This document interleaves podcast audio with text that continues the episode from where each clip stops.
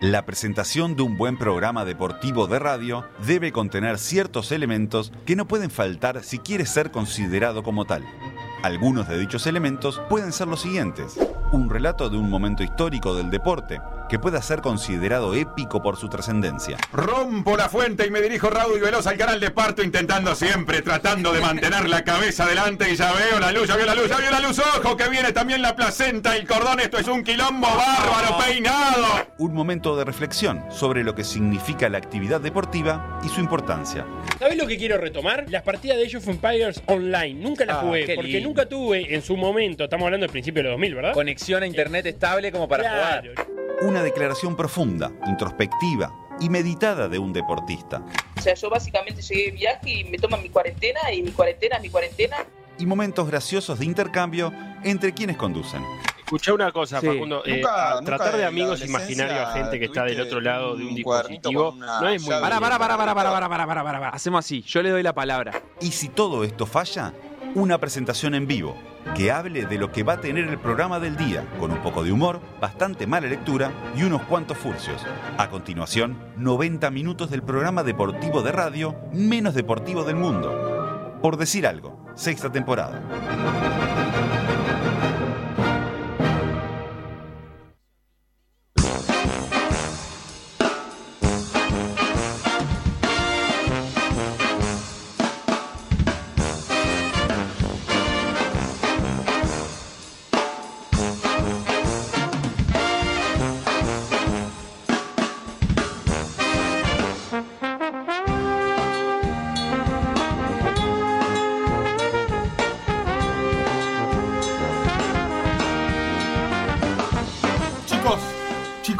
Bueno, bueno. estuve pensando y acá lo que está faltando es un poco de punch, un poco de sangre. Acá en PDA. Sí, loco, los programas que venden ahora son de pelea. Y ustedes están muy hippie, muy reflexivos. Sí, estoy de acuerdo, totalmente, loco. Acá hay mucho pensemos el fútbol, mucho jugador que habla bien y que no sé qué corno. Y acá necesitamos gente Ah, ah. que se pelee, carajo. sí, pero este, tal poquito, cual, ¿pero qué están cual. diciendo, Gurice? Es así, por eso, mirá, te voy a, A decir. ver. Por eso invitamos a Bruno Mora, que es judoka e investigador del ICEF, en ese orden. Y debuta. Y le dijimos, vos, pudrila, Sí. loco. Y Bruno Mora, ¿sabes qué dijo? ¿Qué dijo? Sí, la columna se llama La semiótica es una porca. Pará, pará, no te creo. Así se llama la. eh, ¿Cómo se llama? Sí, en realidad se titula algo así como una. Literalmente, una piña en la Eh, cara la semiótica. pará, pará un poco, Semiótico. vos, pará. Sí, pero una piña como signo, así que capaz que Montoro está contento. Será simbólica, pero será, ¿eh?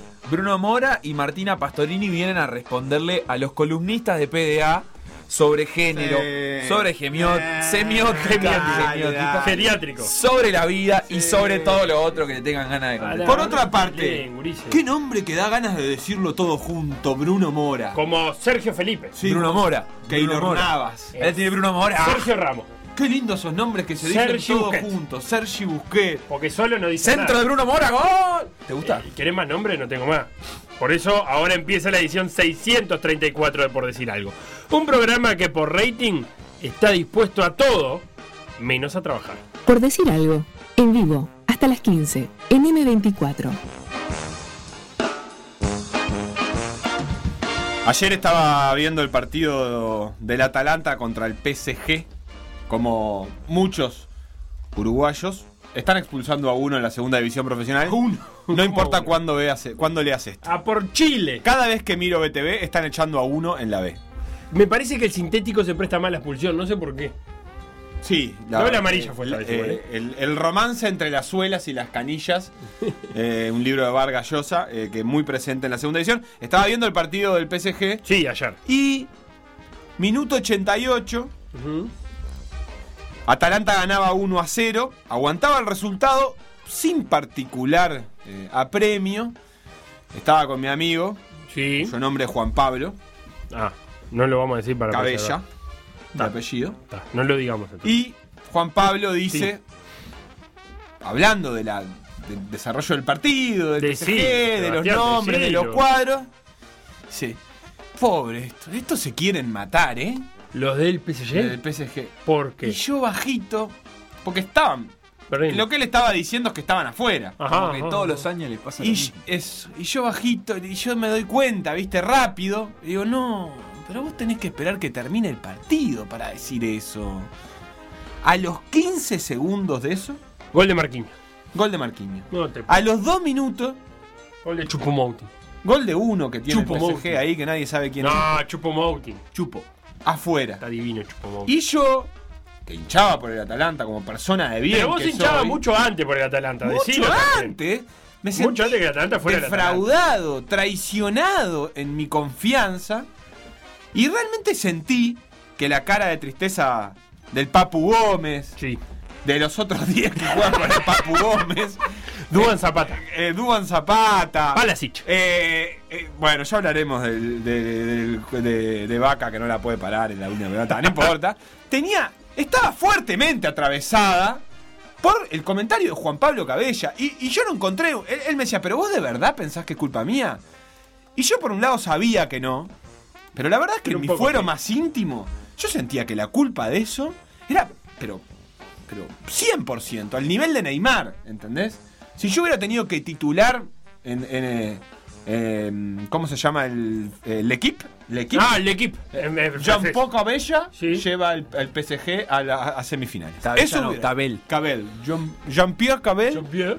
Eh, entonces, la pregunta es. Sí. Y voy a convocar a la Urmede, aunque creo que no procede, la unidad reguladora de la metáfora deportiva. te tengo que derivar a otro Yo lado. entiendo que Juan Pablo Cabella no perdió el partido. Ahora, metafóricamente siento que lo perdió Ajá. y quisiera saber qué porcentaje le puedo asignar de esa derrota A ese amigo a que- ese amigo. Claro. En este caso fue el mío, pero capaz que ustedes tienen otras anécdotas Claro. del partido o de otros partidos.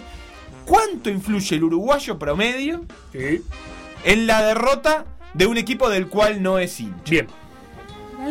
Web. Twitter. Por decir algo web. Facebook. Por decir algo. WhatsApp. 098-979-979.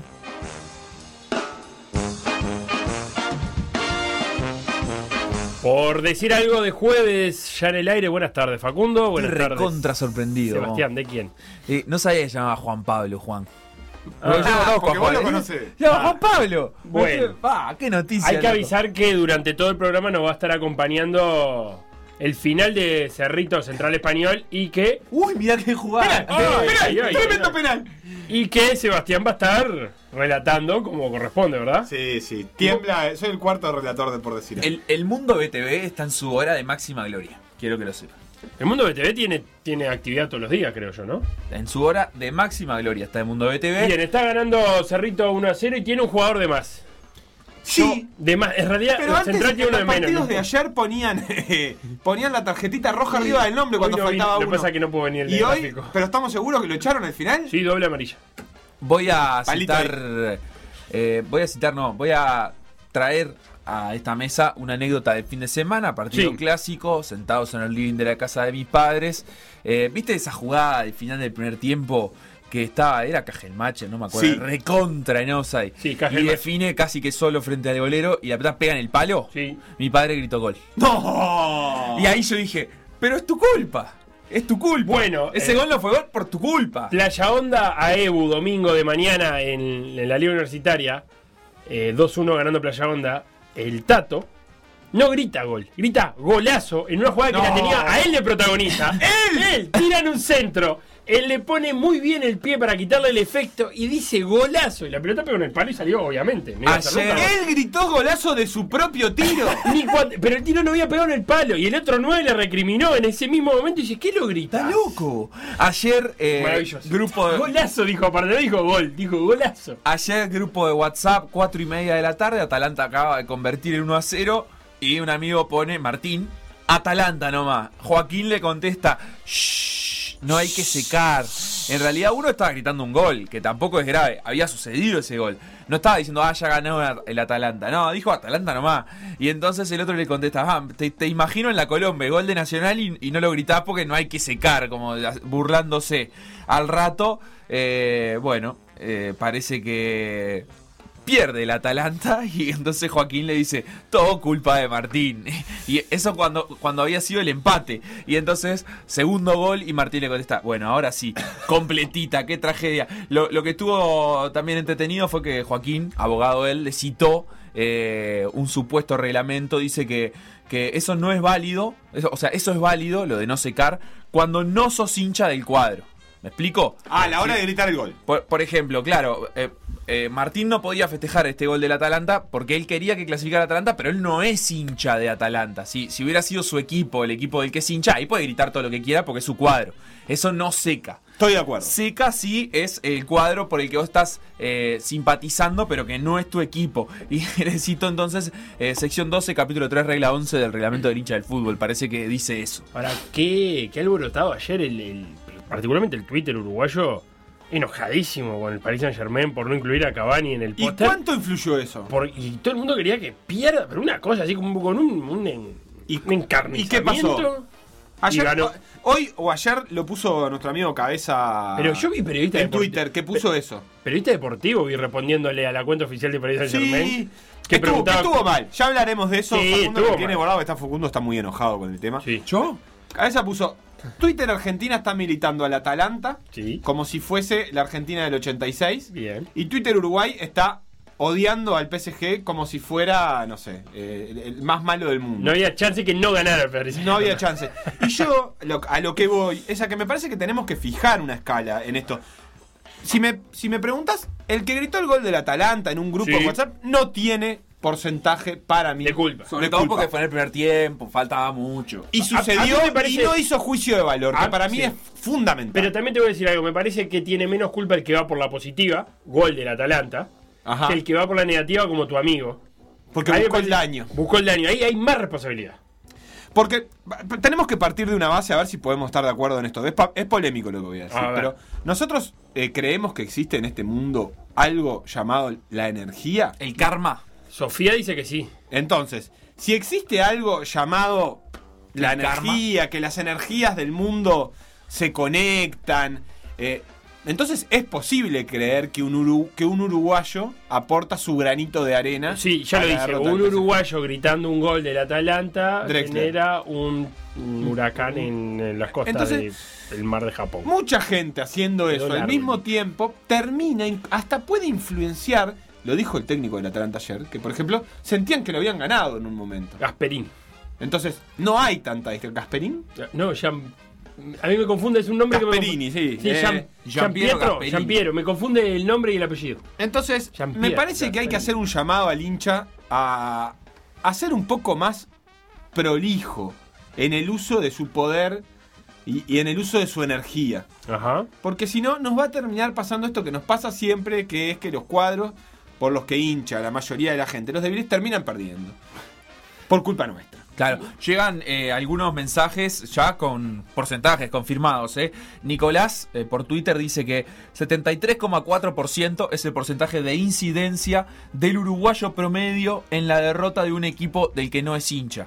Eh, o sea que él ya tiene calculado un promedio para los uruguayos. 77% dice el Casqui que es la culpa que tiene Juan. parecido. Eh, sí, bueno, pero porque el de Nicolás es un promedio, en este caso Juan tiene un 77% de culpa y bueno, dice que igual ayer faltando dos minutos y siendo Atalanta que metía dos líneas de 5 adentro del área tipo Sheffield United, no te pueden hacer esos dos goles. Ah, ¿Por qué bueno. dijo tipo son- Jeff? ¿Por qué la comparación fue con el Sheffield United? Alguien que consume mucho Mucha Champions. Premier. Consume no, que Premier, Sheffield cuando Ah, el Champions. United, no el Sheffield miércoles. El, el otro, el Wednesday. El Sheffield Wednesday.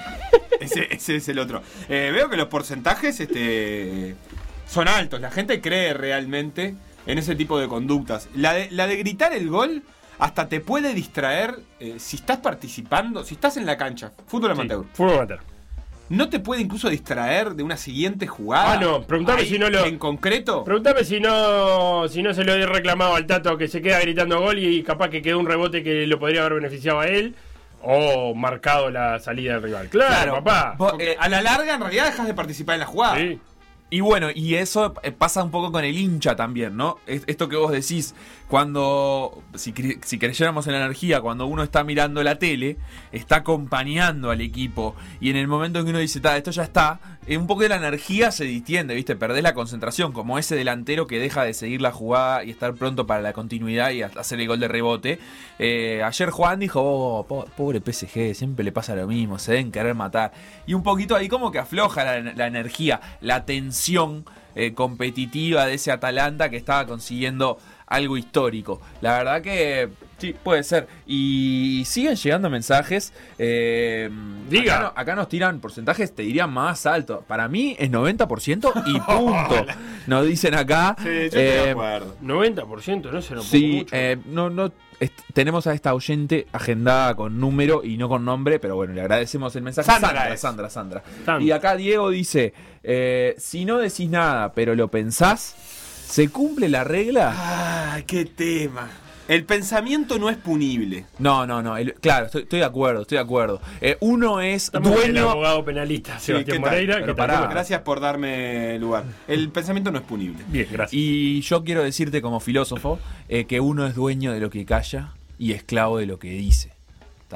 Por eso el pensamiento no es punible. Claro. Vos sos dueño de ese pensamiento que tuviste, pero que te lo Esa es la guardaste teoría para vos. Ojo que igual, si mucha gente está pensando lo mismo y no lo dice, se genera también una energía. Ah, no, Por ejemplo, ese cuadro que en el segundo tiempo lo meten a los ponchazos y los 11 que están jugando ese partido saben perfectamente y lo piensan que lo van a perder de alguna u otra manera en algún momento del segundo tiempo. Bueno, Claro, ¿Lo hablamos? Pero eso es ¿Lo una, es cuestión el- de ánimo colectivo y no de una manifestación como esta que tiene Lo un una incidencia sobre el resultado. con- cuando Barcelona fue a visitar Anfield, que yo te contaba que en el documental no hablaron de otra cosa.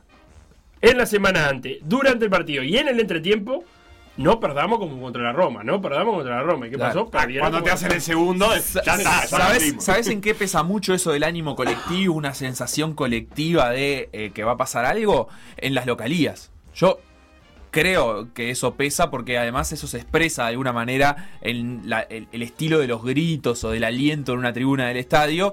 Cuando está ese equipo con mucha confianza, que, que está convencido de que, de que le va a salir todo bien igual, aunque vaya perdiendo lo que sea, el estadio está como en una buena igual.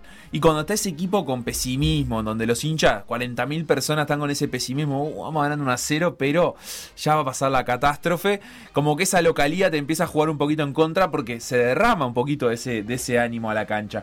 Por acá, eh, Fabián nos hace una pregunta interesante. A ver. Quiero tratar de interpretarla. Dice, ¿funciona la psicología inversa en esta teoría? Yo me refiero a, o sea, me refiero no, yo entiendo que es lo que está diciendo es, por ejemplo, si yo hinchaba por el PSG ayer, Sí. puedo ser Juan y decir, uy, siempre les pasa lo mismo a esto, y entonces ahí abrochás la victoria. Sí, ese- eso en, algún grupo de WhatsApp en el que estoy se llama eh, Mufa Cruzada, si no Mufa me Cruzada. equivoco. Es, es un poco el abrir el paraguas también. y Recordemos- empezar "Eh, esto ya está, ya perdimos contra ustedes, ya, ya perdimos, siempre nos ganan, nos van a ganar. Recordemos que eh, estaba basado en evidencia, ¿no? 25 años hace que el Paris Saint Germain no llegaba a semis.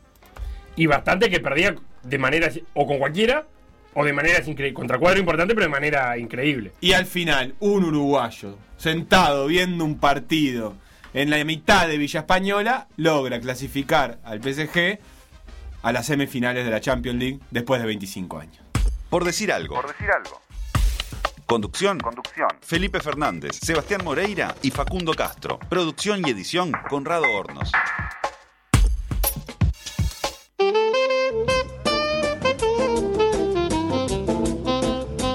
Vamos a ponerle números y nombres a lo que veníamos hablando. Estamos hablando de la Champions, cuarto de final en la burbuja de Lisboa. Comenzó ayer esos cuartos de final con Paris Saint Germain 2, Atalanta 1. Empezó ganando el Atalanta con gol de Pasalic al minuto 27. Y lo dio vuelta el Paris Saint Germain en el 90 con Marquinhos y en el 93 con Chupo Moting. Y así fue como el Paris Saint Germain de Tuchel, que ayer se jugaba el puesto, si perdía Tuchel, eh, se iba, clasificó a la semifinal, como decía Sebastián, 25 años después. Vamos a escuchar lo que decía y el análisis que hacía Ander Herrera, jugador del Paris Saint Germain, porque eh, nos da una pista de, de por dónde se dio el partido. Yo creo que lo que veníamos mereciendo todo el partido. Eh, hemos tenido ocasiones para, para marcar en el primer tiempo. El gol de ellos ha sido un rebote que se ha quedado uno solo dentro del área. Creo que hemos hecho lo que teníamos que hacer contra un sistema muy particular, de uno contra uno por todo el campo. No es fácil. Ellos físicamente tienen mucha resistencia y por eso no han perdido ningún partido contra, los, contra sus perseguidores en Italia, ni contra la Juve, ni contra el Inter, ni contra la Lazio y, y eso habla muy bien de ellos. Entonces yo creo que hemos hecho lo que teníamos que hacer. Nuestra intención era jugar a uno o dos toques rápido para poner el balón rápido en los tres atacantes. Creo que así ha sido. Hemos tenido llegadas, hemos tenido dos contra dos, hemos tenido dos mano a manos de, de Neymar, otro mano a mano de Kylian. eh, la verdad es que era increíble no, no haber marcado antes. Entonces yo creo que al final simplemente ha pasado lo que veníamos mereciendo. Pues estaba faltando algo más, porque las ocasiones eran clarísimas. Meterlas. Pero ¿notabas que, que a lo mejor al equipo le estaba faltando algo? Meterlas. Solo meterlas. Yo creo que cuando tienes, cuando tienes 3-4 mano a manos, falta meterla. Em, le habrá faltado el gol, eh, Ander, pero el eh, Neymar hasta llegar a esa jugada ha hecho un partido espectacular y luego ha salido Mbappé, que también os ha ayudado. Claro, claro, al final los jugadores definitivos, eh, como la propia palabra indica, definen partidos. Y, y hoy ha sido así. El que pasaba gritando por ahí, sí, era el propio Chupo Moutin. Al que Neymar le dio el, el trofeo de MVP, que se lo dieron a Neymar, se lo regaló a Chupo Moutin, que me parece que es ese jugador que lo quiere todo el mundo en el plantel. Eh, aparte suplente, suplente, juega muy poquitos minutos. eh, pero es el que lo ponen cuando, cuando hay que hacer un gol ahí. Como precisas un 9 grandote de área, va Chupo Moutin. Ander Herrera decía, y Seba, y acá ya te- te incluyo, en que el Atalanta propone un uno contra uno en toda la cancha. Eso significa salir a presionar. Al único que dejaron libre fue a Keylor Navas. Y Keylor Navas de vez en cuando jugaba cortito, pero de vez en cuando empezaba a buscar largas para jugar ese duelo mano a mano eh, en los delanteros. ¿Le dio resultado al Atalanta? Yo te tengo que ser franco, para mí no. Porque eh, Neymar tuvo muchas chances y muy claras, cuatro, muy claras el primer tiempo, que definió mal, pero que son chances claras, que si terminan en gol, no pasaba nada. Entonces digo, la defensa del Atalanta no estuvo tan bien porque le crearon muchísimo. Eh, no sé si le crearon tanto. Yo creo que fue que estuvo bien porque el equipo que tiene enfrente también es un equipo muy poderoso y eh, creo que todo el tiempo en el partido se notaba que el, que el Atalanta estaba siguiendo un plan muy claro y muy preciso y obviamente la tentación del final es pensar, esto lo, lo decía el oyente, pone dos líneas de cinco, deja de marcar al hombre, pero la verdad es que es una de coherencia absoluta, un, un bloque alto, altísimo el del Atalanta, la cancha estiradísima, claro, eso con un equipo que tiene a Neymar y que después tuvo a Mbappé los últimos este, 25 minutos, Sí, una menos. cosa por el estilo, 30 minutos, genera un riesgo que es que los espacios que hay cuando logran salir de esa presión son muchísimos. Y la verdad es que Neymar jugó un partidazo en el uno contra uno. Neymar se puso el cuadro al hombro. Pero, pero a mí no me pareció malo lo del Atalanta y además creó también situaciones. Bastantes. Sí, sí, bueno, Keylor tiene un par de atajadas el primer tiempo, antes del gol de Pasalic. El segundo ya no recuerdo tanto si, si el tuvo Atalanta- algunas, tuvo algunas y. Algún contragolpe. Sí. Algún Duan chocando con El, la el gente. partido tuvo olor a contragolpe también, ¿eh? Es decir, si lo, si lo veías, eh, era un partido de una ida y de vuelta bastante constante, porque el Atalanta presiona arriba y ataca. eh, apenas recupera la pelota, entonces eh, te- tenía olor a, a vértigo. y tuvo una última, ¿eh? la de Vaca, la última pelota, eh, Vaca la, la verdad que es insólito. No llega ni a definir, se termina yendo solo con la pelota para afuera. Pero le cae una pelota a la espalda de Thiago Silva, que estaba perdidísimo en la cancha en ese momento. Y se va rumbo al área y lo podrían haber empatado perfectamente en esa última. Lo, lo cierto es que Giampiero Gasperini lo dijo en la previa. Nosotros, si queremos hacerle partido al Paris Saint Germain, tenemos que ser más fiel que nunca a nuestra manera de jugar, que es esta. Eh, no podemos cambiar el libreto por, por el Paris Saint Germain, porque incluso no le saldría a esta Atalanta que juega esto. Y es verdad que lo que tiene esta, esta propuesta del Atalanta es que eh, si te enfrentás a, equipos con un par de jugadores con muy buen uno contra uno, lo vas a sufrir. Y Neymar tiene ese uno contra uno, quizás de los mejores del mundo, por si no es el mejor del mundo en, en el uno contra uno. Y Mbappé tocado, cuando entró, también sacó diferencias. Tuvo un par Sí. de bordes, tuvo un par de mano a mano. Es verdad que también los mano a mano son medios. el de Neymar del primer tiempo es muy claro, entra por el carril central y define muy mal. Pero después los de Mbappé ya son medios escorados. Sí, Ya tuvo uno que le cerró Palomino, si no me equivoco, que le había hecho muy bien Mbappé, corriéndole por atrás eh, eh, y evitando el offside. Neymar jugó muy bien, pero el Atalanta juega así también contra equipos que tienen jugadores con esa particularidad, porque le jugó así a la Juve, Sí, sí. que tampoco, Con que tiene a Dybala y a. Cristiano, a los que tampoco le puedes dar particular espacio, y tenía un plan atrás de eso que era, les hacemos FAU en cuanto podemos a Neymar. Y así lo hicieron. Y en algunas igual Neymar se le escapó porque es un muy buen jugador. Pero el plan del Atalanta estaba sostenido y la verdad, un plan que dura hasta el minuto 89 es un plan que, que- que está, que está funcionando. A mí me. me- Eh, quiero decir, que el PSG te genere cinco situaciones de gol Sí, es algo que genero- está... genero. Bueno, capaz, pero, pero antes del gol había tenido, pero ya hacía un rato que se le habían empezado a acabar las Es verdad, ideas eso también. y había tenido algunas, pero es razonable que te suceda eso. Dos datos en esta línea que tuiteaba ayer eh, Guzmán Montgomery, Gus Montgomery, su cuenta en Twitter, nuestro compañero de PDA y de la transmisión, eh, comentaba que Neymar realizó 23 regates contra Atalanta ayer, y los jugadores que lo siguieron en el partido hicieron 4. Como para demostrar la, el estilo también de, de juego que adoptó Neymar, que agarró la pelota para él y desequilibró en ese uno contra uno. Y después Atalanta recurrió a muchas faltas, cometió 29 faltas, como decía Sebastián, eh, pero además esa- ese muchas es en comparación al promedio del equipo en el resto de la Champions, que era de 15 faltas por partido, o sea, casi el doble de, de faltas por partido. Así que bueno, eso ilustra un poquito también lo, lo que comentaba. A mí me, había- me generó Seba. la sensación el partido que, por un lado, la, la tristeza de que perdiera el Atalanta. ¿Qué me vas a decir? No, no, no, adelante. Ah. Seis amarillas te iba a decir, recibió el Atalanta en Ah, el pero segundo rotó bien, rotó bien en Sí, pegar. Cinco en el segundo tiempo, que fue cuando Neymar se le empezó a escapar y decidió, bueno, esto acá se soluciona de una sola manera. Te decía, la tristeza de, del Atalanta que tiene un juego muy definido y muy distinto a todo, cuando se dice un equipo de autor, que reconoces que hay una- la mano del entrenador, es evidente, por el Papu Gómez, que, que está- está- hizo una temporada tremenda, pero, te voy a decir- pero tampoco el Paris Saint Germain, me, si bien es un cuadro plagado de estrellas, me gusta el, el Neymar que dice yo me hago responsable y yo saco el cuadro adelante. Ese Neymar que, que dice acá tengo que, acá tengo que aparecer yo, porque Sí. son los momentos por lo- en los que tengo que aparecer yo. Y Un jugador, perdón, pero que un jugador que además siempre está en la mira, incluso cuando le hace bien. Ayer escuchaba uno de los análisis que decía, eh, no sé si fue mismo la transmisión, decía, bueno, un Neymar que cuando se dedica a jugar muestra que, pará, loco, acaba de jugar un partido descomunal. Incluso perdiendo. eh, Me hizo correr esa- a- no, no pisar, o sea, al final va perdiendo y termina tirando los mismos lujos, la misma forma de eludir jugadores. Se, tira de la misma manera que cuando le hacen FAU. Hace tres años puso al Barcelona contra el. PSG en, en un, en un partido en el que era imposible que, que lo diera vuelta. Un poco de, que- de- de crédito tiene que tener en algún momento. No podemos seguir eh, castigando a Neymar por el resto de la eternidad. Estoy totalmente de acuerdo. Así que el equipo de Tuchel espera rival entre el Atlético de Madrid o el Rasenball Leipzig que juegan hoy. Eh, mucho análisis futbolístico, pero se están olvidando del factor clave. Acá nos escribe Cachova y dice: Soy hincha de Atalanta desde el Pro Evolution Soccer eh, 5, 2005-2006, ¿no? Sí.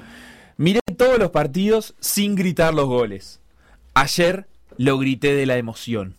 No, no me Fue digas. mi culpa. No, no, no. La verdad No, es que es desgarrador este testimonio. Cómo, cómo eh, la, la pasión termina jugando en contra de los objetivos de todo un equipo, de miles de personas que estaban en Bérgamo esperando el resultado positivo.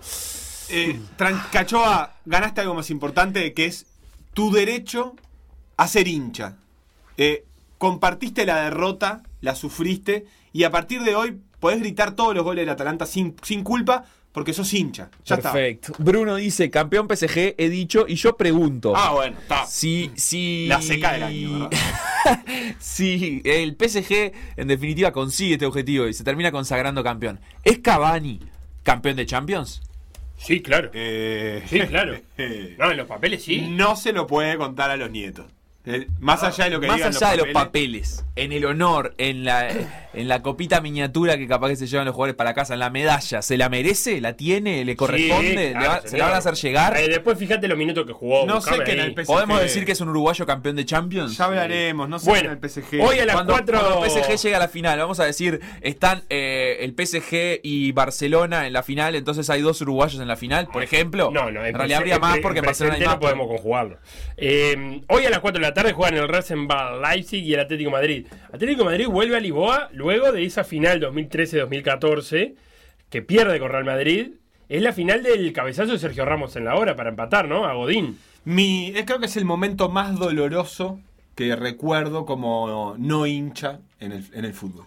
El cabezazo de Sergio Ramos. Me dolió mucho. Es la final que juega Diego Costa unos pocos minutos. ¿Te acordás que estaba entre, entre algodones? Aquello, el tratamiento de la placenta de caballo. Había hecho. un- No te acordás de nada de eso. Diego No. Costa entra a la cancha en el 11 titular y, Y sale lo a los, que sacar los 10 minutos. a los 10 minutos. Sí. Sale. Sí. Eh, Y, no lo puso de cebolla, el Cholo Simeone. Claro, no lo puso. 2013-2014. Puso al Principito Sosa que defeccionó todo. Atlético de Madrid, que es altamente probable que cuente con José Jiménez, eh, ya lo conocemos, lo tenemos un poco más visto. Es un Atlético de Madrid que a partir de la pandemia, la gran diferencia es poner a Marco Llorente de enganche y le cambió la cara al Atlético de Madrid. Marco Llorente, un 5-5, formado en el Real Madrid, pero era 5. Eh, lo adelantó en la cancha del Cholo y, encontró eso que le cuesta un poco a los equipos del Cholo, que es la generación de fútbol. Eh, y el Leipzig tenía, tenía en pasado un 9, Timo Werner, 34 goles en la temporada, que lo vendió el Chelsea y no va a estar, no va a poder jugar. Va a jugar Yusuf Poulsen, que es un danés moreno que juega de 9. Pero te voy a dar dos nombres para recordar del, para que veas hoy en el Leipzig. Savitzer, que es un volante central.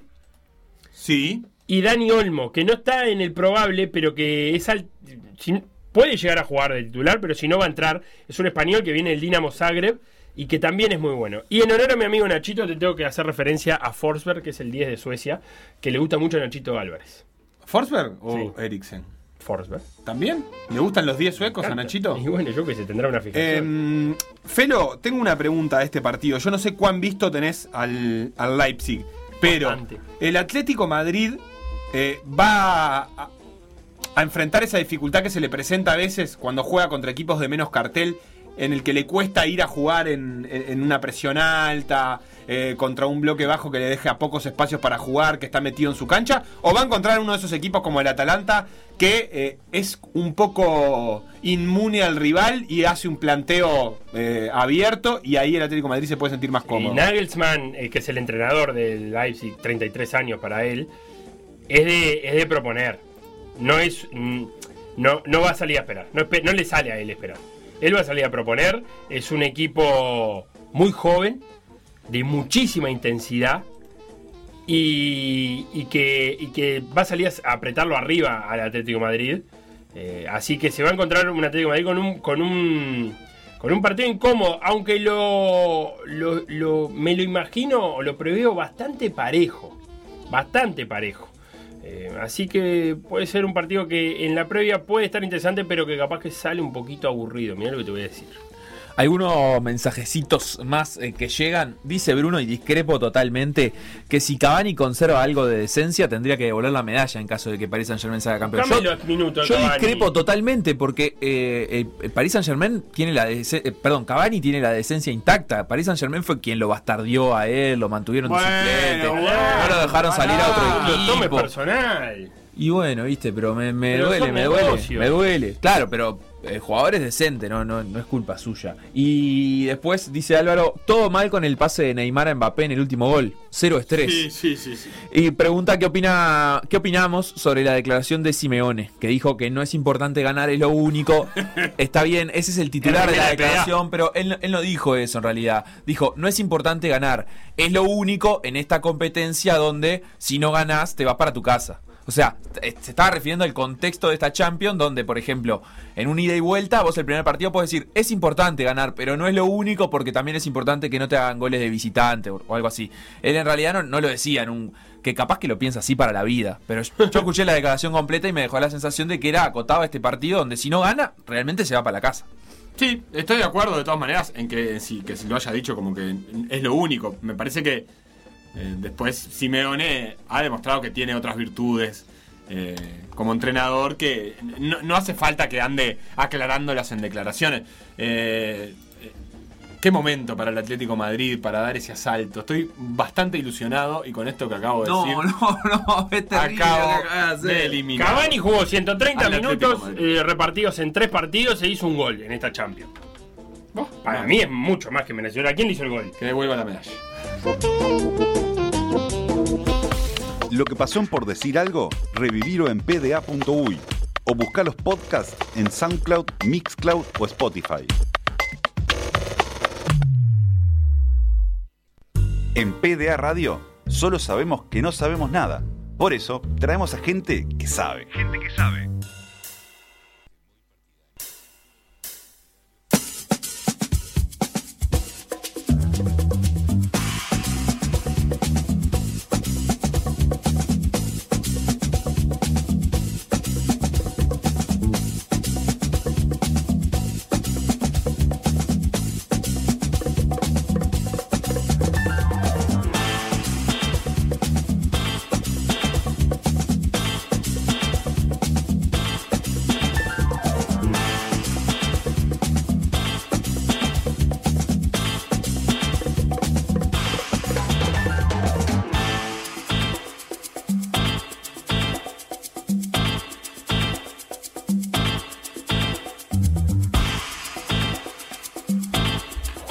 En PDA y como todos los jueves en PDA, tiempo de gente que sabe. Recordemos, este espacio rotativo. ¿Te gusta esa definición, Sebastián? Decime que sí con la cabeza o que no. ¿No? No le gustó nada. El espacio no es rotativo, el espacio es fijo. La- que- los que vienen. Columnistas rotativos. Ahí está. Bien, columnistas rotativos. Esta semana le tocaba a la gente del Grefu, que la última vez que vino fue con Andrés Morales hablando de Maracaná, porque había estado muy cerca de, de- de la fecha Maracaná. Y le cedió el espacio a alguien que está vinculado a Grefu de alguna manera, por lo menos. Pero que aparte vinieron, me encantó, con una propuesta muy combativa con los otros columnistas, algo que cualquier programa deportivo debería tener, y es un poco de debate y de golpear la mesa. No se puede golpear la mesa por las dudas, ya les aclaro a los invitados. Pero estamos con Bruno Mora y con Martina Pastorino. ¿Dije bien? Perfecto. ¿Cómo andan?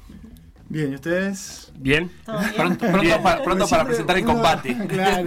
Yo no lo pondría en esos términos, fue Bruno el que lo dijo. Fue Bruno, andate a hacer cargo. Porque cuando estábamos eh, armando la, la columna, eh, me dice Bruno, mira, yo lo primero que tengo que hacer es ir a decirle algunas cositas al semiótico ese, al semiólogo ese que tienen ustedes, Juan Manuel Montoro, porque eh, capaz que podemos empezar por ahí. Eh, una breve presentación de qué hacen y una breve presentación de qué son los estudios culturales y por qué andas peleándote con un semiólogo. No, no solo con los semiólogos, con los psicólogos, es un tema disciplinar. Ah, bien. Sí, tenemos complejo de inferioridad en la educación física, ¿viste? Y yo además soy judoka, entonces tengo la tradición de, de pelearme con lo que venga. Bien. He hecho jiu-jitsu, boxeo, da como Bien. varias cosas, rugby, entonces vengo peleándome en la vida. Y ahora De hecho, me peleé con una moladora el fin de semana. ya lo vemos con él.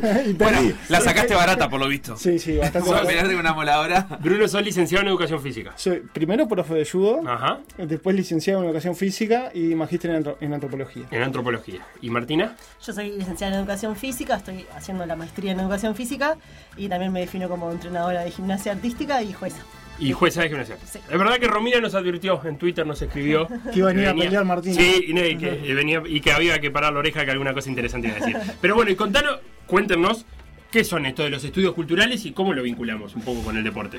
Bueno, este, nosotros empezamos eh, trabajando en el ICEF. Yo venía del proyecto Tatami como un proyecto social que en un momento se transforma en la nomenclatura de, de extensión de universidad, que es espacio de formación integral, es, decir, integra disciplinas, integra saberes de la universidad y de los sectores populares y integra las funciones universitarias que son enseñanza, investigación, extensión. Entonces en Tatami lo que, lo que hacemos todavía, porque integra otro espacio más grande, este, es dar clase en la universidad en, en- en dos carreras, Facultad de Psicología y el Instituto de Educación Física, en carreras de grado, donde, de- sobre todo estudiantes que ingresan en primero, darles a conocer qué es la extensión, que trabajan en los barrios, cómo en el deporte se trabaja eso, qué influencias tiene la psicología.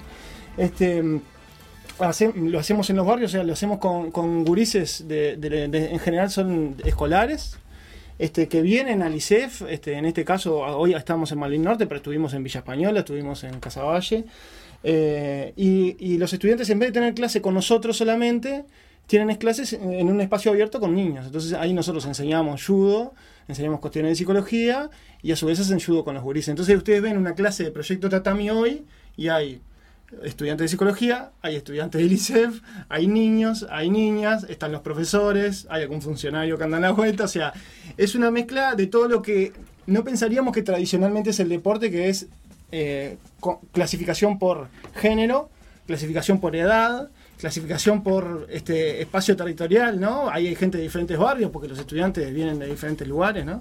Este, entonces empezamos a ver en Proyecto Datami y, y en, en 2015 ya me ubico, pasé de 2010 rápidamente a 2015, cinco años de proyecto ahí en la universidad, hacer un proyecto de investigación con este, Rafael Baice de sociales, Marcelo Rosal de antropología, este, Martín Rivero de la FIC sobre violencia en el deporte. Eh, había un fondo de la CSIC, de la Comisión Sectorial de Investigación Científica, sobre, a temas de interés general, este, entre ellos cómo se regula el precio del boleto, para decirte la pluralidad de las cosas con las cuales competimos y quedamos bastante bien ubicados. Este, pero la violencia en el deporte en ese periodo, no sé si se acuerdan, 2014, 2016 fue la más complicada, ¿no? Garrafa de por medio, etcétera, etcétera.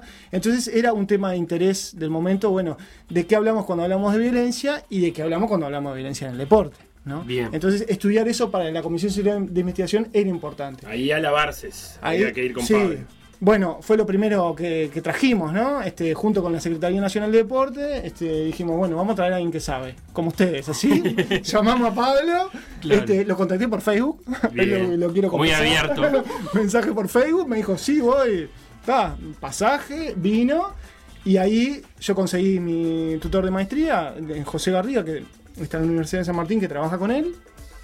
Fue con José y con Verónica Moreira de la Universidad de Buenos Aires que escribieron, hicieron la gran teoría general del aguante que explica el por qué y el para qué la existencia de los barra, sobre todo los barra pero de las hinchadas en general. Y es una teoría que empe- empezó, el aguante empe- empezó siendo una, una categoría que nosotros le decimos nativa, que salía de los hinchas para ser una categoría teórica porque se contrastó en todas partes del mundo, ¿no? Es decir. Este, en comparación incluso con grandes teorías sobre el deporte en otros lugares. ¿Y cómo se, Este, mezcle- cómo se mete Martina en todo esto? bueno, en ese proceso, en, e- en esa cosa de pensar proyectos colectivos con otras disciplinas, fuimos haciendo esto que se llama grupo de estudios sobre deporte, pensar ya no desde una disciplina que está sobre otra, porque en principio como que la sociología nos aplastó, todo lo que se- empezamos a leer toda la biblioteca de la sociología, somos buenos lectores. No sé si somos buenos trabajadores, pero somos buenos lectores. Entonces leemos sociología, antropología, filosofía. No- nos vino toda esa, bibliografía arriba y, y empezamos a, entre comillas, a ver que había otra gente interesada por estos temas, que son sobre todo las relaciones de poder, digamos, ¿no? O sea, nos interesa ver qué está pasando, sobre todo en la actualidad, pero hay compañeros que estudian historia social del deporte también, qué está, qué está pasando y qué pasó con las relaciones de poder. Y ahí... Y ahí aparece Martina. Se Las relaciones de poder en el deporte. Ese- Lo mío fue mucho más sencillo, digamos, mucho más intuitivo de querer pensar la gimnasia artística. Hay muy poca investigación, por lo menos en el área social, sobre, sobre la gimnasia artística. Y yo veía que para pensar eso había lo que me rompía los ojos, que son las cuestiones de género. La gimnasia está muy atravesada por una estructura de género bastante clásica, digamos, ¿no? Las gimnastas hacen una cosa y los gimnastas varones hacen otra, se les exigen cosas distintas. Las gimnastas bailan, por ejemplo, los varones no.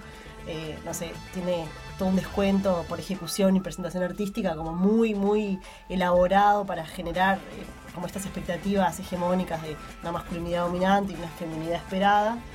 Este, y tal, yo quería pensar eso porque lo había vivido toda la vida. Y llegué con mi librito, che, yo quiero estudiar esto, que hay lugar para mí.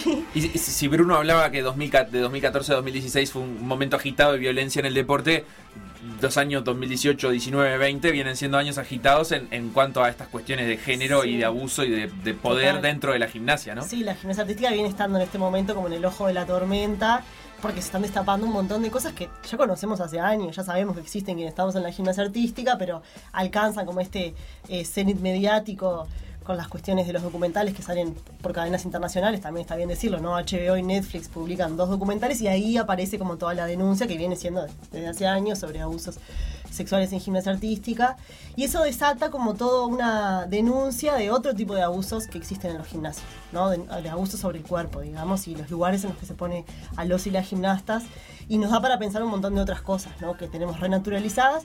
En la gimnasia artística en particular, pero en general en el deporte, diría yo. Este, y, y bueno, nos, nos, nos permite eso, ¿no? Pensar y como abrir los ojos y decir, bueno, no todo es tan, ta- tan amoroso como parece en el deporte y tenemos que poder pensar otras cosas, ¿no? Así que ahí estamos con este grupo de estudio que funciona dentro del ISEF. Eh, podríamos- pregunta difícil. Pará, eh, sí, claro, porque estamos como. eh, estructuralmente, el departamento de deportes es como la del ICEF. Son cuatro departamentos: salud, eh, educación física y salud, educación física y deporte, educación física y prácticas corporales, eh, y educación física, tiempo libre y ocio.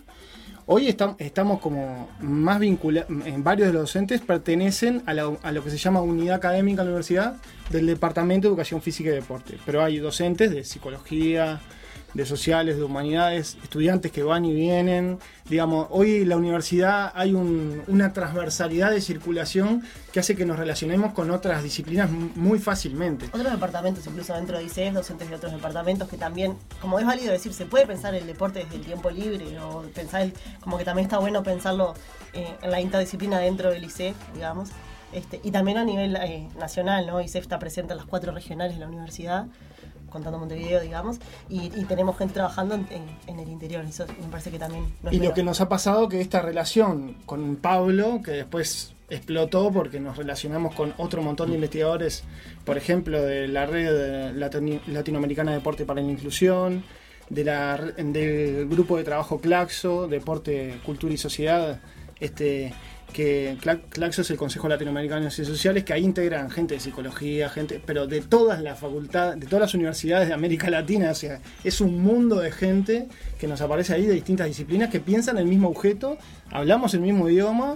eh, trabajamos muchas veces los mismos marcos teórico-metodológicos porque los estudios sobre deporte, a pesar de ser pluridisciplinares, tienen la misma tradición.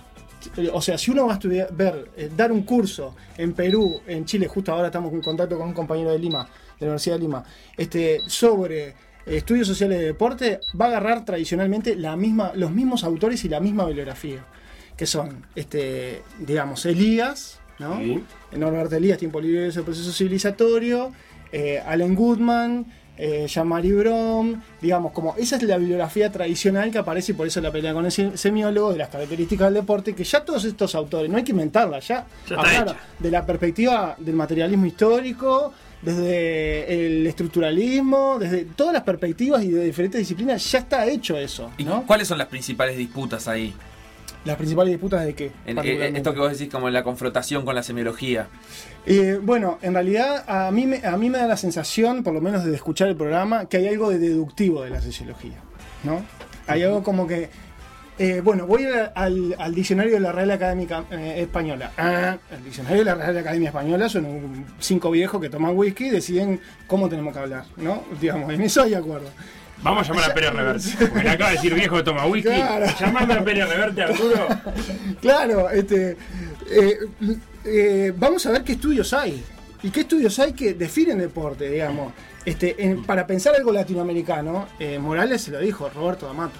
Roberto D'Amata, años 80. Antes, Simone Laduguedes, el deporte como institución cero, que puede ser usado para cosas terribles y para cosas buenísimas. Ya, año 77, año 84, Eduardo Archetti, el deporte como arena pública, que es como, digamos, lo, lo más interesante para nosotros, porque el deporte para, para Archetti no es el opio, después de una le- amplia lectura de varios deportes, lo, lo dijo Morales también, estudia el polo, estudia el tango, eh, para pensar otro, estudia la mujer rural, Archetti, digamos, hace múltiple cantidad de estudios.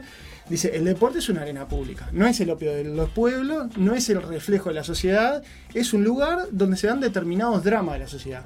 Como en la música, es otra arena pública que se dan determinados dramas, como en la radio, como... Bueno, acá hay un drama particular y hay que estudiarlo con sus particularidades. No podemos trasladar cosas... Esto, ah, hay violentos ahí porque es violenta la sociedad, no. La sociedad puede ser pacífica y hay violentos y al revés. Hay una violencia, me gustó ese, ese, ese aspecto, hay una violencia específica del deporte. Exactamente, por eso es violencia Una en el deporte. de la violencia Por eso es específica en el violencia deporte. La cuestión es cómo se construye el discurso. De, vamos a estudiar, digamos, eh, en ese momento, en el 2015, estudiamos cómo se construye ese relato de, de violencia en el deporte. Encontramos un discurso hegemónico hecho por los medios eh, hegemónicos de, muni- de comunicación, por actores directos e indirectos, por políticos. Los inadaptados siempre. Los- ahí va. Que había un grupo de jóvenes drogaditos, inadaptados y violentos que había que erradicar. De hecho, se hace una comisión en el Parlamento que se llama Comisión para la Erradicación de la Violencia en el Deporte. Como si eso fuera posible. Cierro paréntesis. Bien. digamos, ¿no? Entonces, eh, vimos que desde la academia había todo un estudio sobre violencia en el deporte, desde el juliganismo para acá, ¿no? que contradecía eso. Bueno, eh, la, violencia en el deporte no es culpa de las clases obreras, no es culpa de los pobres, no es culpa. Está. La violencia rinde. Rinde porque se venden más primas por seguro, rinde porque se vende televisivamente. Te lo dice un licial en un debate, porque después este, este producto lo llevamos a los barrios. Un licial dijo: Yo tenía un compañero en la hinchada que lo tuve que llamar porque miré los medios, yo no sabía si era una garrafa, cinco garrafas, diez garrafas, si le habían pegado un perro, a cinco hinchas, a una madre, si era de 13, si era de 15, si era de 3, digamos. Entonces se construye un relato ahí, desde el periodismo hegemónico, que hace que sea difícil creer qué, está pasando, ¿no? Se construye un relato, eh, digamos, en todas las historias.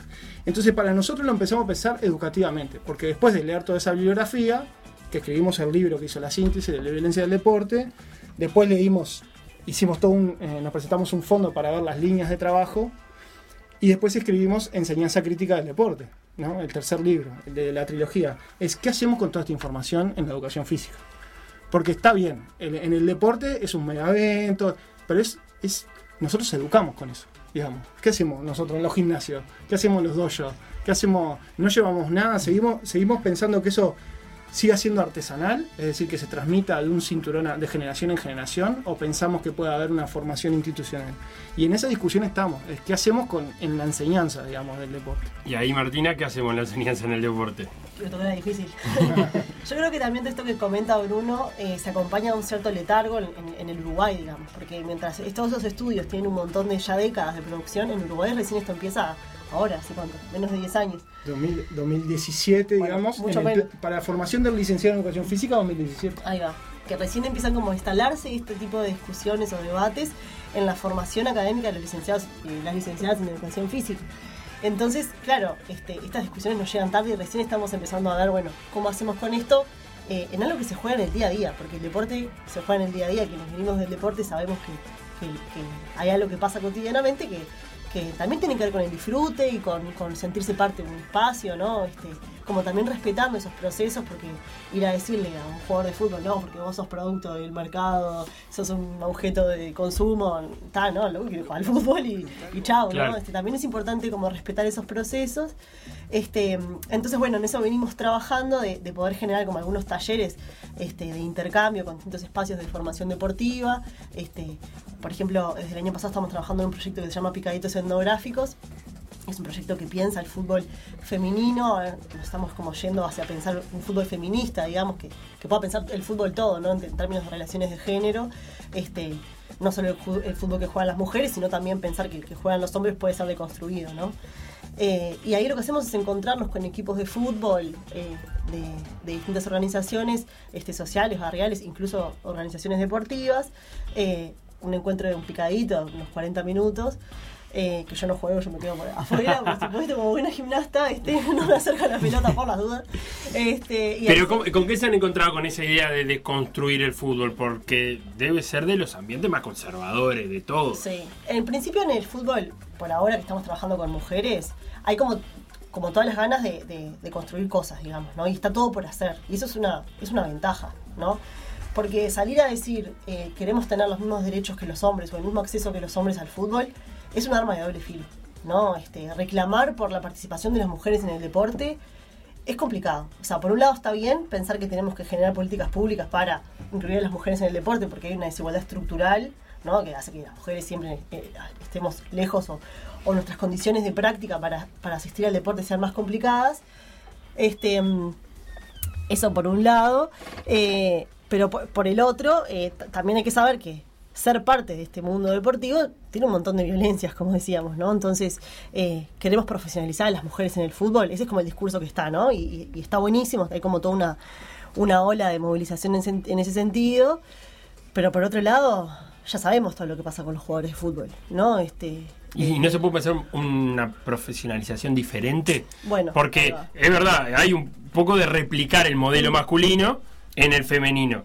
Eh, pero no, no está esa chance de, de pensar un, eso, un, un fútbol profesional diferente al masculino.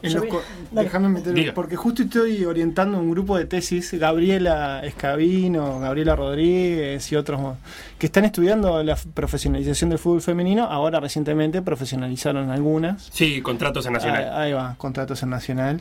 El contrato dice exactamente lo mismo, Claro. incluso que si eh, tienen una lesión andando en ciclomotor, motoneta, no sé, este, el club no se hace cargo Claro. de, de- de seguir pagando, ¿no? O de pagar ese arreglo, digamos, este, para, pe- para pensar que dice exactamente lo mismo. Entonces, Con pensar. jugadores que no tienen la misma dedicación atrás, aparte, ¿no? Estamos hablando de que el fútbol femenino no es. Una jugadora de fútbol femenino tiene que hacer un montón de cosas más, además de jugar al fútbol. Sí, eh, mi pregunta es cómo entran ahí, digamos, lo que llamaríamos eh, las fuerzas vivas del fútbol femenino, es decir, las organizaciones en esa redacción o construcción de contratos. Es decir, si Nacional te trae el contrato así, te lo pone arriba de la mesa y vos lo firmás, ¿no? ¿Cómo, cómo se da eso, no? Porque ahí también es tentador, Porque- Martina, y voy contigo, es.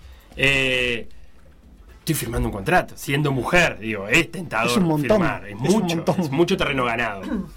Yo creo que se trata de eso, ¿no? De por un lado el reconocimiento de que, de que de que está pasando eso y está bueno que pase, ¿no? O sea, que las mujeres puedan dedicarse a jugar al fútbol como una profesión, eso me parece que está bueno, pero también hay que tomarlo como una oportunidad para reclamar por otro montón de cosas, ¿no? Por eso es que hablamos de un fútbol feminista, digamos, que, que contemple como los derechos de todas y todos, digamos, es como la oportunidad para pensar, no sé, en que un contrato profesional tenga derechos laborales, por ejemplo. Ningún jugador tiene los derechos laborales de, no sé, eh, derechos jubilatorios, ¿no? No- este, y, y nadie se pone a pensar como en esa cuestión de la desprotección que tienen los y las deportistas.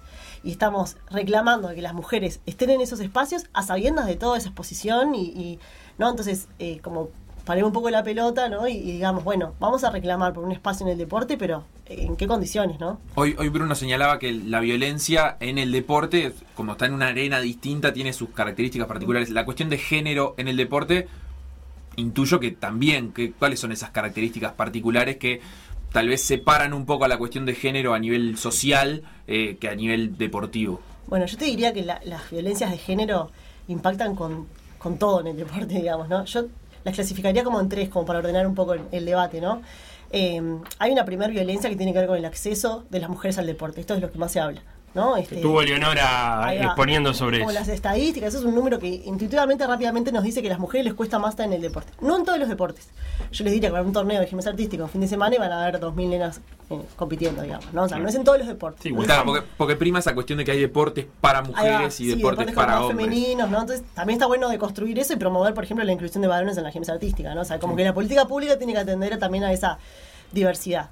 Pero esa es como la primera, ¿no? La primera violencia es la exclusión histórica las mujeres. Antes era reglamentario, ¿no? No podían competir directamente. Hoy en día eh, eh, hay competencias de mujeres, pero siempre está esa cuestión social, ¿no? De la exclusión, estás embarazada, no puedes entrenar, como un montón de mitos y cosas que hacen que las mujeres siempre les cueste más o cuando están en el deporte sus condiciones de entrenamiento sean menores.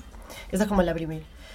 La segunda en términos de diversidad sexual, digamos, ¿no? O sea, el deporte asume eh, una masculinidad hegemónica y dominante, principalmente en deportes como el fútbol, el básquetbol, el boxeo, el rugby, donde lo que se espera es una, esa masculinidad dominante que, que, que dice un montón de cosas lo que los hombres tienen que ser, digamos, ¿no? Los varones tienen que ser, eh, y se habla mucho de, de su orientación sexual. Entonces la heteronormatividad es la prima, lo que, lo que debe ser como lo, lo normal en la práctica del deporte y se, y se cuestiona, o sea, se se, se expone eso, se espera eso. ¿Quién en su, en su trabajo tiene que ir y decir, hola, yo soy heterosexual, hola, yo soy homosexual? Es como una cosa... Sí, o reafirmarlo con algunos actos O en un vestuario. reafirmarlo y va como una cuestión performativa constante de decir yo soy macho y me la banco, ¿no? Porque, porque eso es lo que se espera. Entonces es como un, paquete completo, jugar bien, pegarle bien a la pelota y ser macho.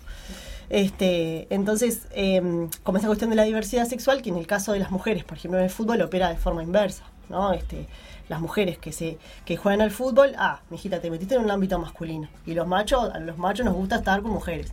Entonces, una mujer que juega al fútbol se le dice que es torta, que es machona. ¿no? Entonces, como esa violencia en términos de la diversidad sexual que en el deporte solo ac- acepta la heteronormatividad, digamos, ¿no? Y, y la homosexualidad es reprimida, eh, o cualquier otra forma de la diversidad sexual que sabemos que es mucho mayor que esas dos. Y la tercera tiene que ver con los cuerpos, ¿no? Con como qué cuerpos se admiten y cómo se regulan la- las corporalidades en el deporte. Eh, el Comité Olímpico Internacional tiene todo un sistema de, regulación, que es la WADA, que regula el doping, y también regula eh, si sos hombre o si sos mujer, digamos. ¿no? Caster. Ahí va, como en el caso de Castor Semenya, digamos, ¿no? Entonces, esta cuestión de mm, la, la cantidad de, de testosterona en sangre define que vos sos eh, mujer como para competir en la competencia de mujeres, porque no es menor que estos test se le hacen solo a las mujeres, ¿no? Como para comprobar que son mujeres efectivamente en términos hormonales. Digamos, la, la competencia abierta sería la masculina. Cualquiera va, puede competir en una competencia masculina bajo el entendido de que eh, el hombre es como el, el- no sé, el, el modelo de fuerza, de velocidad, de hasta de inteligencia y, y posibilidades motrices dentro de una Tal cancha. Mm. Entonces, eh, si vos querés competir en esta categoría B, que es la categoría femenina, porque está presentado en esos términos, tenés que demostrar que sos mujer y que no estás sacando una ventaja de eh, ser hombre, por Total. ejemplo, para ganarle a, a esta categoría B. Claro, está, como, está el mito ese, ¿no? De, la- de la, mm, de que la- el cuerpo masculino es en sí mismo una condición de privilegio, ¿no? O sea, frente al cuerpo femenino. Esto porque la fisiología y la medicalización del ejercicio se ha construido así, digamos. La ciencia ha construido todo en función de los parámetros masculinos de fuerza, flexibilidad, velocidad y resistencia, y en función de eso se hacen los test de mujeres, que son mujeres que siempre históricamente han estado en condiciones inferiores de práctica. Entonces es muy difícil saber que esos test están dando, no, yo, no es el ámbito en el que me muevo, este, los estudios más de rendimiento, pero, pero es sabido que, lo, lo dicen varias autoras, por ejemplo, este, no sé, Donna Haraway o las autoras así, que dicen, bueno, la ciencia es epistemológicamente masculina y ha construido un cuerpo de una forma, ¿no? Este, que, que pretende ciertas cosas de la biología humana, ¿no? Que con otros intereses políticos y socialmente. El monopolio de la fuerza. Ahí va. Eh, el cuerpo Sí. masculino, eso lo dice Claudio Tamburrini, Claro, un filósofo argentino sí. que, que habla sobre esto en, en el deporte. Y Claro. una, una curiosidad también que es que en las categorías mixtas, eh, en los Juegos Olímpicos, que cada vez se están dando con más eh, frecuencia, digamos, también existe esta división. O sea, pueden competir hombres y mujeres en partes iguales, pero no es que hacemos una categoría abierta donde viene y compite cualquiera. No, no, tiene que ser, por ejemplo, dos hombres y dos mujeres para la posta del 4%. Ahí va. Y súper regulado, ¿no? Claro. Este, y claro, esto deja un montón de corporalidades por fuera, ¿no? Porque mismo el, ca- el caso de Castor Semeña y otras atletas que les ha pasado, atletas intersex, que de pronto su conformación hormonal o genética no se establece en este binarismo eh, macho-hembra, digamos, ¿no? Con todas las condiciones biológicas que se han asociado a esos dos eh, polos. Eh, y también, por ejemplo, personas trans, ¿no? este, hay bastantes casos de mujeres trans queriendo competir en competencias femeninas y no se las deja porque se dice, no, vos biológicamente naciste con sexo masculino. Entonces vas a tener una condición de superioridad frente a un equipo femenino, por ejemplo. ¿no? Bruno quería decir algo. No, no, en realidad. escuchando muy atentamente. Sí, sí, es mínimo lo mío. Es que eh, hay un uso evidentemente político de esto, no solamente de dominación masculina, creo que ese es el, el primero, pero también de por qué no controlar a Usain Bolt este, su secreción hormonal y capaz que tiene ventaja sobre los otros, ¿no? Claro, podemos poner un, podemos armar una categoría en cuanto a testosterona en sangre. Claro. Hasta tanto testosterona es una categoría, después de tantos otros. O fibras rápidas. Digamos, si vamos a hacer medición biológica, hagámosla toda, ¿no? Claro. ¿Quién tiene ventaja sobre quién? Y, y bueno, si tienen más fibras rápidas, se las sacamos, yo qué sé, no sé. Una de las cosas que dice Tamburrín en ese libro habla de la construcción, vos lo decías eh, recién, los deportes son también inventos masculinos, entonces resaltan eh, características masculinas. Eh, ¿Se puede pensar en deportes inventados por y para la mujer que resalten características femeninas? Bueno, sí, yo creo de hecho hay, eh, hay competencias est- estrictamente femeninas que eso no pasa en el mundo del deporte masculino, digamos. El caso de la gimnasia rítmica, que hay- están habiendo ahora varones que, que piden competir en esta modalidad. Sí, o el nado sincronizado. El nado sincronizado se llama natación artística. Estas dos modalidades solo admiten mujeres. Eh, y creo que tiene que también que ver con algo que dice Bourdieu en Deporte y Clase Social, que es como la, la asunción de que hay prácticas que son eh, como feminizadas, digamos, ¿no? Que tienen que ver con la expresión, la danza, como algo que es exclusivamente de las mujeres, porque resaltan algunas cualidades también esperadas para las mujeres, como la delicadeza, la belleza, este, este rol siempre más pasivo, de cuidar, este, el código de gimnasia artística para las mujeres, en el caso de suelo que tienen que competir, se arbitra le- el- la danza porque obviamente se tiene que hacer competencia de eso, ¿no? O sea, entonces Sí, se que pasa un pu- puntaje. Claro, hay que darle un puntaje a lo que en realidad es estético, ¿no? Y el código dice claramente que la gimnasta resalte eh, su capacidad de controlar las emociones, eh, contacto con el público y con los jueces, eh, y resalte sus cualidades femeninas. Lo dice, o sea, no, me acuerdo de memoria, pero eh, más o menos, más o menos esas palabras. Entonces ahí hay como puesta una expectativa reglamentaria sobre la actitud y la personalidad de la gimnasta, ¿no? Este, lo, lo cual Sí, me co- parece como, como que hay parte de, de ese partido, eh, hay un documental, un ESPN 30x30 de patinaje artístico, donde se dio, digamos, se, se- se le produjeron daños físicos a un atleta, eh, vino un, un loquito con un bate y le pegó en las rodillas, una cosa así. La una- película, la de Aitonia. fue una, puede ser. sí, fue una historia muy famosa en los Estados Unidos de la década de los 90, ponele, y había una rivalidad entre dos patinadoras y una de ellas ya llegaba a las competencias, o esa es la sensación que te deja el documental, con unos puntitos arriba, porque ella era carismática, linda, eh, con estándares hegemónicos, y la otra en su estilo de patinaje era mucho más agresiva, hacía piruetas mucho más espectaculares, pero en definitiva eso no importaba demasiado porque lo que quedaba de lado era esta imagen eh, construida o esta necesidad de tener eh, la delicadeza femenina y, y- y el don artístico, como, como lo, lo- lo llamaban de alguna manera. Sí, el- el- el- la historia de Tonya Harding. es Ahí la- está. La patinadora esa que venía de una clase social baja. eh, y una- un símbolo de distinción para las patinadoras era tener un abrigo de piel. Y ella no tenía plata para eso, entonces mató unos conejos en la casa y, Y se se lo con los puso. conejos colgados y aparece así. No sé, fumaba, tenía una corporalidad como mucho más musculosa también. Algo que pasa con Simone Biles hoy en día, que también está como, ¿no? Pasa a ser como el ícono de la gimnasia artística después de Nadia Comaneci, ¿no? O sea, como a ese nivel, ¿no? De, de- de Sí, sí. mito Una gimnasta que vos podés nombrar sin saber nada de gimnasia. Claro, ahí va, este, que está rompiendo como todas la- las barreras de lo, que- de lo posible, ¿no? La corporalidad, y está poniendo en jaque esto. Eh, la- las, las cosas que ella hace, que inventa en, en suelo, son cosas que antes solo varones hacían. Una cantidad de mortales que solo varones hacían. Ella lo está haciendo. Le diciendo, mire, toma para vos, mira lo que puedo hacer. ¿no? O sea, perfectamente podríamos competir en suelo y capaz que te gano y todo. ¿no? Entonces, como que está poniendo en jaque sin ser ella una gran. Ella no, no sale a decir eso ni tiene ninguna pretensión de, de construir el deporte, ¿no? Ella compite y quiere ganar medallas, pero como que también pone.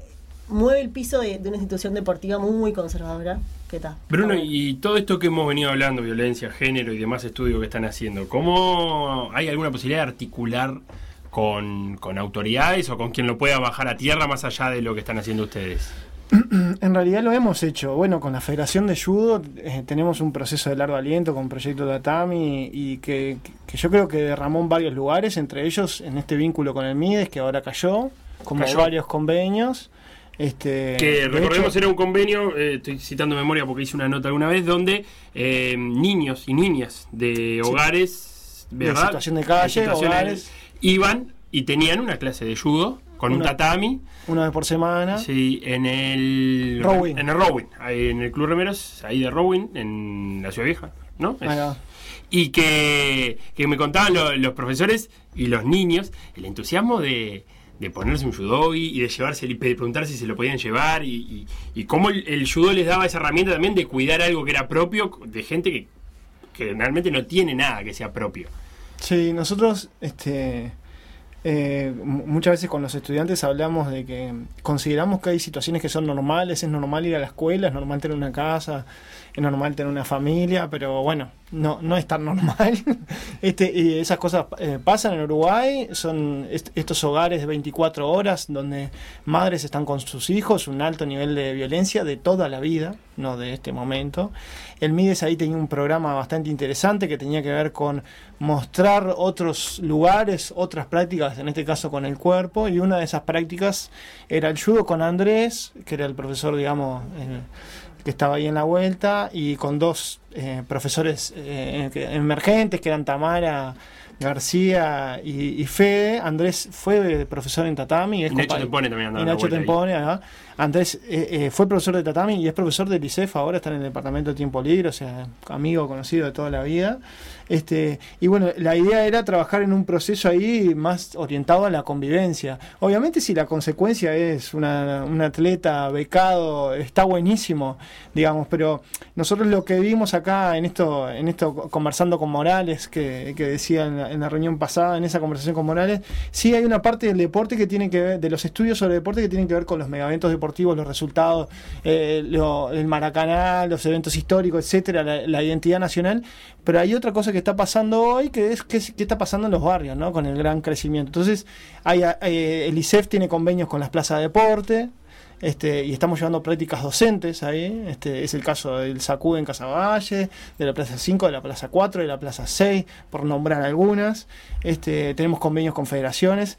Eh, trabajamos en un convenio con ONFI, con la Organización Nacional de Fútbol Infantil, eh, solo por recordar, unos 9.000 orientadores técnicos que son padres y madres. Hasta, hasta, est- hasta este momento en el ICEF era para universitarios y para algunos con prueba de ingreso. Ahora estamos pensando en cómo pens- eh, ver la formación de padres y madres de barrio. O sea, es, es, una, es un cambio en la mirada formativa y en la responsabilidad institucional como universitario eh, total. digamos, ¿no? Bueno, ahora me, me haces acordar que una de la- uno de los grandes cambios del fútbol islandés fue eso, transformar a los padres entrenadores, darle formación, para que darle herramienta para que se enfrenten a un grupo de niños que van a hacer deporte y, y puedan resolver lo que está pasando allí. El tema son que los programas y los docentes que, que tenemos hoy, lo, digamos, tradicionales, son bajadas de la FIFA.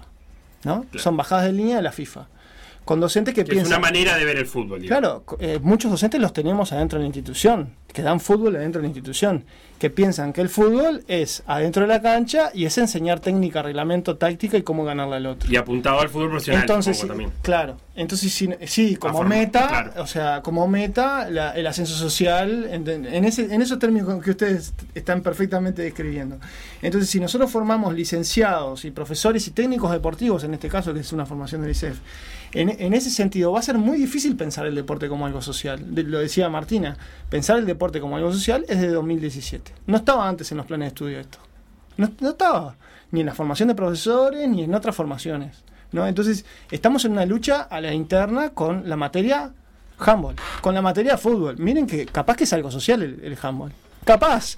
Yo no digo que haya que hacer 20 clases de la cultura del handball. Digo que cuando uno enseña una técnica, capaz que tiene algo de estético, capaz que tiene algo de género, y capaz que algo de eso se puede hablar con los estudiantes en el Por momento lo menos problematizarlo. Y por lo, por lo menos.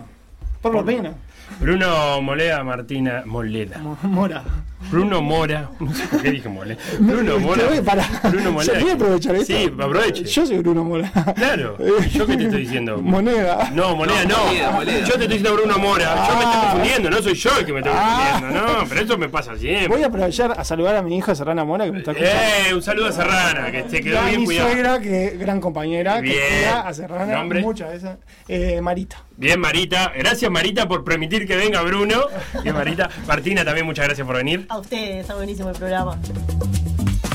Lo que pasó en por decir algo, revivirlo en pda.uy o buscar los podcasts en SoundCloud, Mixcloud o Spotify.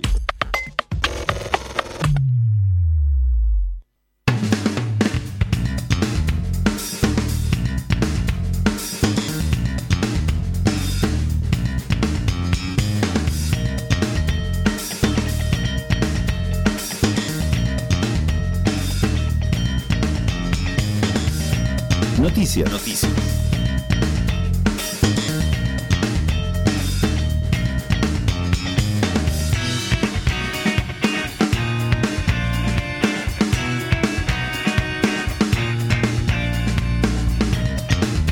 La inseguridad no se aguanta más, Felipe. Yo quiero denunciar que acá no paran de robarnos cosas. Ya nos robaron varios meses de fútbol, La ilusión. de básquetbol, nos robaron carreras de Fórmula 1, nos robaron los Juegos Olímpicos, siguen desapareciendo cosas. ¿Sabés lo que nos roban ahora? ¿Qué? Nos roban el Uruguay Open. No, te. El torneo de tenis que cumplía 20 años en esta temporada y es el más importante de nuestro país. Ante la situación sanitaria, estoy citando textual, decidimos postergar por un año los festejos de las dos décadas de vida del Uruguay Open, dijo Diego Pérez, director del torneo. Pero la verdad es que no se pueden postergar un año los festejos de las dos décadas. Ah. Y porque cuando se festeje ya van a estar en las Bueno, dos décadas y un año, cada uno ¿entendés? elige cuándo Nos robaron todo, loco, nos robaron hasta los festejos, yo no puedo creer. Las razones son lógicas, no están dadas las garantías para recibir a los jugadores de las distintas partes del continente y el mundo como habitualmente vienen al torneo. En un universo paralelo, Sí. también del mundo del tenis, Novak Djokovic acaba de confirmar su participación en el US Open, que se disputará desde el 31 de agosto. Para mí que está loco. Noticias. Noticias. Se reunió el Consejo de Conmebol y hay novedades para las competencias internacionales de clubes y de selecciones. En lo relativo a clubes, o sea, Sudamericana y Libertadores, Bien. se aumentó de 30 a 40 el cupo de jugadores que pueden inscribirse en la lista de buena fe, teniendo en cuenta que puedan surgir casos de contagios y sea necesario echar mano a plantel largo. En cualquier momento hacemos equipo de fútbol americano. Opa, la Dirección de Competencias de Clubes recuerda, estoy citando, que la fecha límite para el cambio de localía en la Comebol Libertadores 2020 es hasta el día 20 de agosto, sujeto a evaluación y aprobación por la Comebol. Los clubes que no puedan garantizar la llegada y salida de los equipos visitantes tienen que solicitar el cambio de estadio, de ciudad o de país para oficiar de locales. Vamos a agarrar alguna localidad. ¡Apa! Bueno, atento, ¿eh? Si vos A sos ver. uno de esos clubes, Va, ¿Para qué empezó a escribir? Dale, para vos sos un club, por ejemplo, en un lugar que tiene mucho, mucho, mucho COVID, mandale un mail a competiciones.conmebol.com. Mister Conmebol, ¿Qué, dos puntos. qué servicio estamos dando? Además, el calendario de la Copa América Argentina-Colombia 2021 tuvo algunas modificaciones para evitar tantos viajes y traslados. Los grupos, zona sur y zona norte, se mantienen igual. La inauguración será el 11 de junio en Buenos Aires y la final el 10 de julio en Barranquilla. Lo que pasó por decir algo, revivirlo en pda.uy o buscar los podcasts en SoundCloud, Mixcloud o Spotify.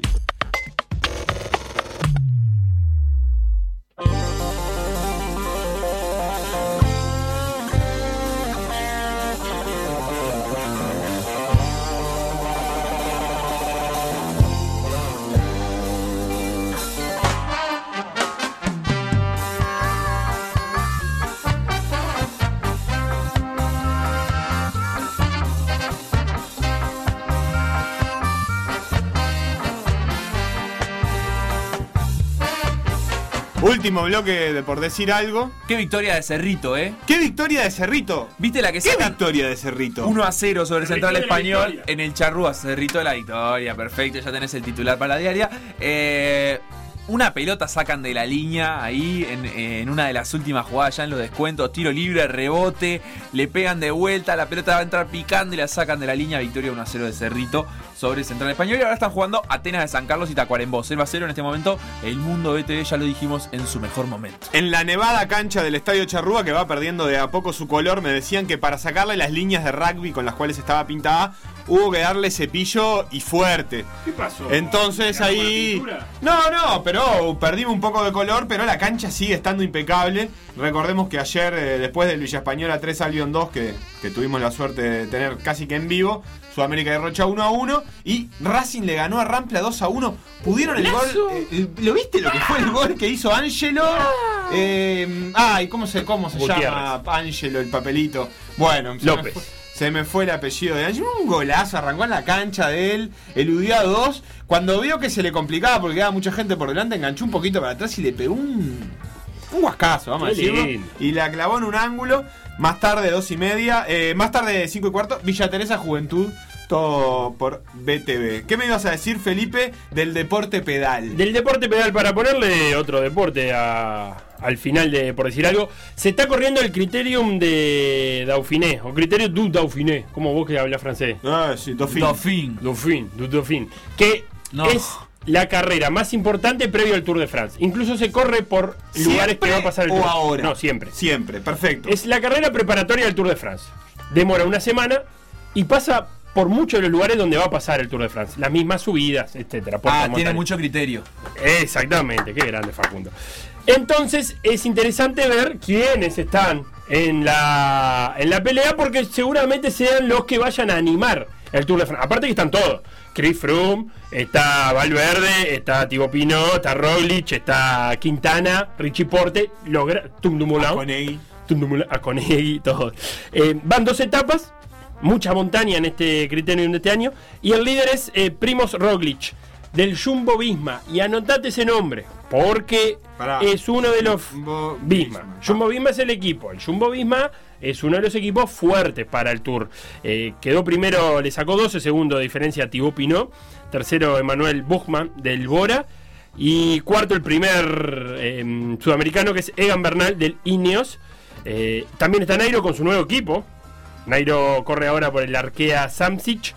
Y Chris Froome no arrancó bien, tuvo una mala primera etapa, está corriendo por el Israel. Ninguno Cycling se va a quemar las gambas, eh, tampoco por ganar esta competencia. No, por ¿Estamos de ejemplo? Froome arrancó mal, ya quedó como a 12 minutos, no va a ir a ganar. Va a ir sí a tener buenas sensaciones en algunos puertos, capaz que ganar una etapa, pero ya está. Les granizó a los ciclistas después de pasar a la meta de una manera escandalosa. Hay una foto de la, espa- de la espalda de, mm, ¿De de, de Clerc, ¿es? ¿Me El- mandaste ahí? Tim de Klerk. Tim de Clerc, que A ver. parece que le hubieran dado, no sé, 80 latigazos, No, latigazos eh, por, no. por portarse mal. Eh, eh, paintball. Le, le Bueno, paintball. Sí, es como un acné adolescente llevado al extremo. Es una foto increíble. en esto que hablábamos del ciclismo siempre. Ángelo Rodríguez. Propenso, Ángelo Gracias, Rodríguez, Andrés. siempre propenso a la, a la catástrofe. Están jugando en España, chiquilines.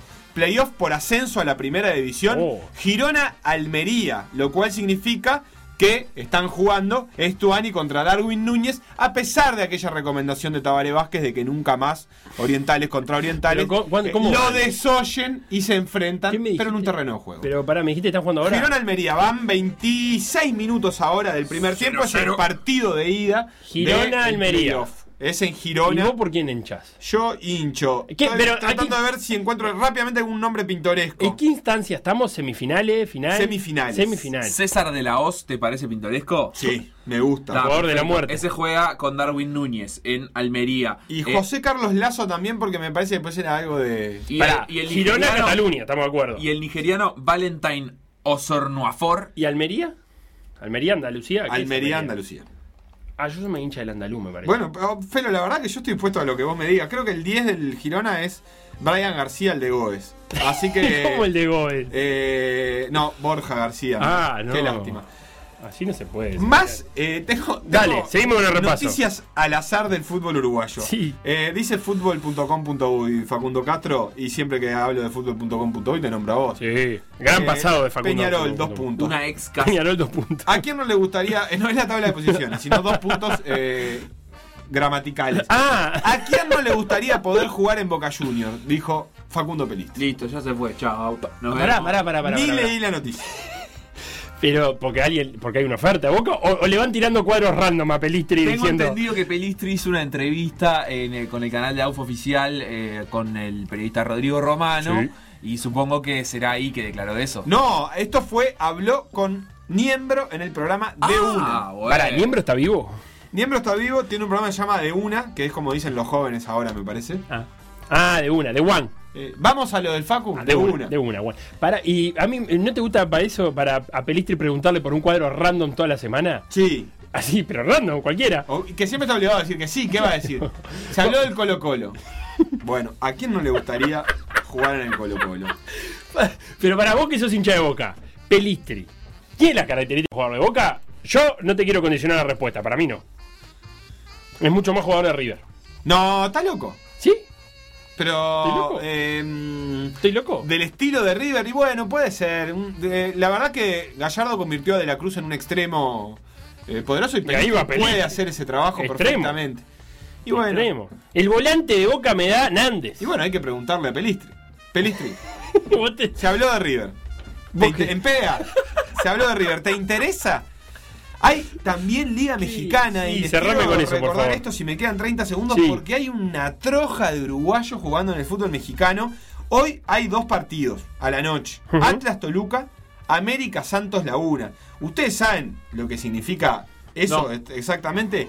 En el América está jugando Sebastián Cáceres, quien para algunos es eh, uno de los mejores defensas de uruguayos. Tiene 20 años y está Selección, jugando, eh, panamericana. partidos. Selección panamericana. Eh, no de gran pasaje Preolímpica, en ese eh, Preolímpica. yo quise decir lo que estás Sí, queriendo decir preolímpica. Tuvo algunos problemas, pero es un jugador con un futuro enorme. Y el otro que está con él y, y del cual podría repetir los mismos conceptos es Viñas.